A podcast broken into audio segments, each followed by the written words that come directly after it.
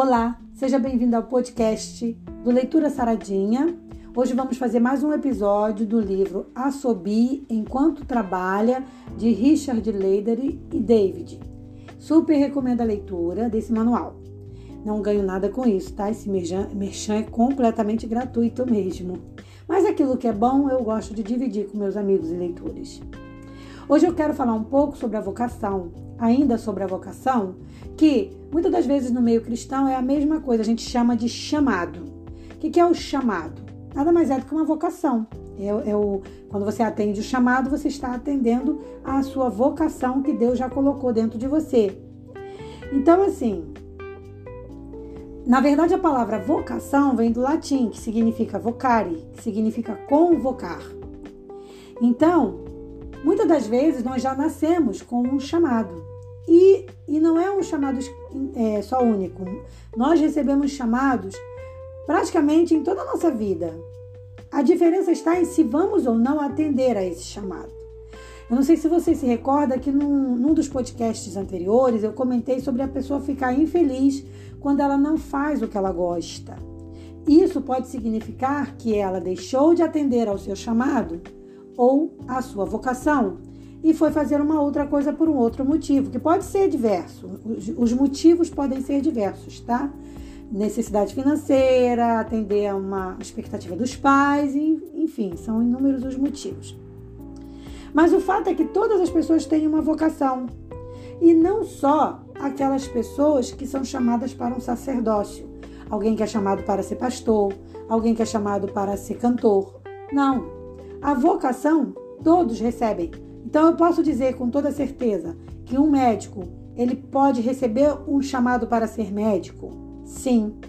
Eu não estou dizendo que todo médico recebeu o chamado, mas eu estou dizendo que os médicos médicos mesmo são aqueles que foram chamados por Deus porque receberam essa vocação desde novinho. Cada um de nós tem alguma coisa para oferecer, o autor comenta. E essa doação, ela precisa acontecer. Quanto mais a gente se dá, mais a gente recebe. Quando a gente fala sobre conhecimento, quando a gente fala de aptidão, a gente dedica ao outro aquilo que a gente recebeu. A gente divide com o mundo o dom que a gente recebeu. Então, de acordo com o autor, a vocação ela é algo ativo. A vocação é ativa, não é uma coisa que fica parada. Ah, eu tenho dom, vou guardar para mim. Ah, eu tenho dom de cantar e não vou cantar, vou cantar só no banheiro? Não, então tem alguma coisa errada. Ah, eu tenho dom de pintar, mas eu vou pintar quadros para botar no meu quarto. Não que seja errado você botar um quadro no seu quarto, mas o dom, ele é para dividir com o mundo. Então você vai pintar quadros e vai distribuir, vender, dar esses quadros para outras pessoas para alegrar a vida e o ambiente de outras pessoas. E a vocação, ela tem essa força de ela, ela perpassa toda uma vida, tá? Mas não é um chamado só, como eu falei. Durante toda a vida você vai ter inúmeros chamados, tá? E isso pode acontecer diariamente. Às vezes você é chamado a ir na rua entregar um folheto. Então, vai, vai, vai depender do que Deus quer realizar em você naquele momento. E por isso é muito importante a comunhão diária com Deus para que a gente possa o quê?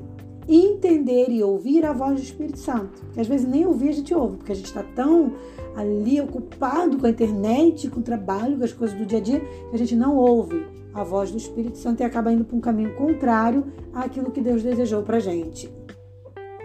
Quem é feliz realmente? Quem é que pode assobiar enquanto trabalha? Provavelmente as pessoas que atenderam ao seu chamado, à sua vocação, porque elas têm uma paixão muito grande naquilo que fazem.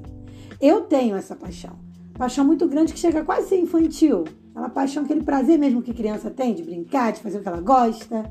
Pode ver, quando você chama um adulto para fazer uma coisa que ele gosta, sei lá, o cara gosta de consertar carro. Ele, ele faz igual uma criança brincando, ele faz aquilo com muita alegria. Não estou dizendo que ele é infantil no seu trabalho, não. Mas ele faz aquele trabalho com muita alegria, que essa alegria chega a ser quase infantil, porque é uma alegria de, de, de criança, assim, aquela alegria de prazer mesmo no que está fazendo. E essas pessoas, elas responderam a esse chamado, que é qual é o motivo que eu tenho para me levantar todo dia de manhã?